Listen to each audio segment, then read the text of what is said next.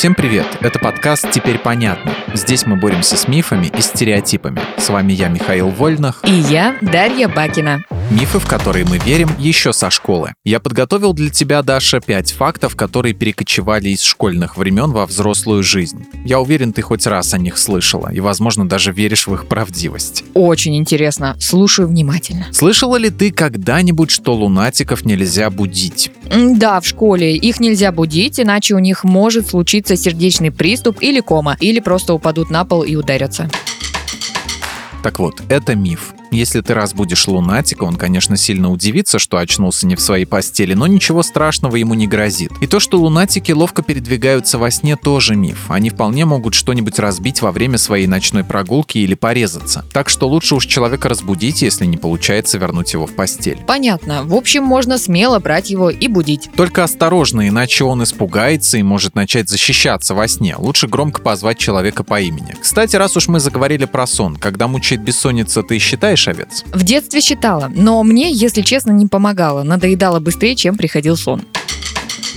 Неудивительно, ведь это миф. Исследования Департамента экспериментальной психологии Оксфордского университета показали, что быстрее всего засыпают люди, представляющие себе пейзажи и виды природы. А вот те, кто считает овец, наоборот, отходят ко сну позже. Дело в том, что подсчет заставляет мозг собраться и напрячься, но не расслабиться. Вот, да, я думала, что только со мной этот лайфхак не работает. Теперь-то понятно, что я не одна такая. Продолжаем разрушать мифы родом из детства. Вам на уроках ОБЖ наверняка, когда рассказывали про вред курения, говорили, что капля никотина убивает лошадь. Говорили, мы тогда еще прикалывали, что хомячка та же капля разрывает на куски. Ну и правильно, пусть не курят. Все верно, хомячки пусть не курят, но про каплю никотина и копытных – это миф. Это вещество и правда очень вредно и в чистом виде убьет и человека, и лошадь. Но чтобы завалить стандартного 400-килограммового коня, понадобится немного больше одной капли никотина. Согласно исследованиям, смертельная доза принятого орально никотина для лошадей и мулов составляет от 100 до 300 миллиграммов. Переведем в капли, и выйдет, что на то, чтобы убить лошадь, у тебя может уйти до 6 капель.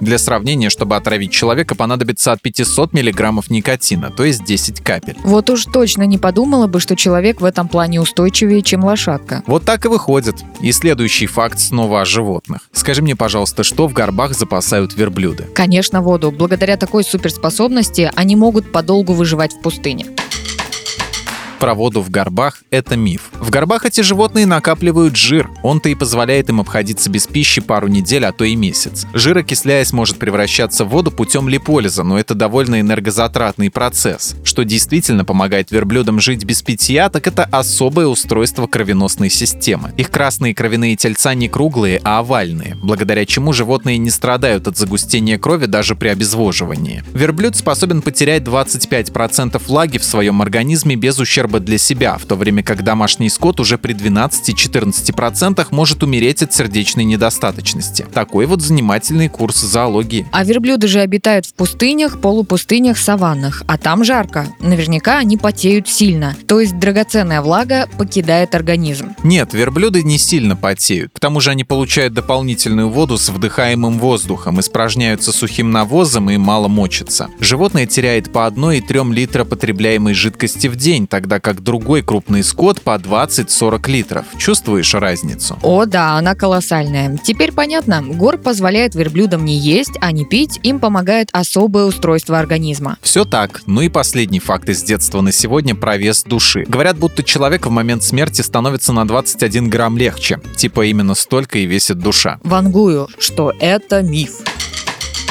Да, это миф, ты правильно вангуешь. Э, строго говоря, не существует исследований, подтверждающих, что эта самая душа вообще существует. В 1907 году американский врач Дункан МакДугал решил доказать ее наличие и для этого отобрал шестерых людей, неизлечимо больных туберкулезом. Он взвесил их и до, и после смерти, и одно тело из шести оказалось на 21 грамм легче. Этого доктору оказалось достаточно, чтобы объявить о существовании души, которая ровно столько и весит. Кстати, потом Дункан МакДугал взвесил еще 15 15 собак и не зафиксировал у них изменений веса после смерти. Ага, еще скажи, что у собак души нет, и я сама тебя за это покусаю. Дункан МакДугал пришел к выводу, что у этих животных души нет. Сердца у него нет. Короче, объяснение этого эксперимента, проведенного больше века назад, очень простое. После смерти происходит перепад температуры в организме, потому что легкие больше не охлаждают кровь, что приводит к выводу из организма влаги через потоотделение. И тело может потерять несколько граммов. У собак же с потоотделением проблемы, охлаждают они себя через рот, поэтому их вес существенно не меняется. Ого, теперь все понятно.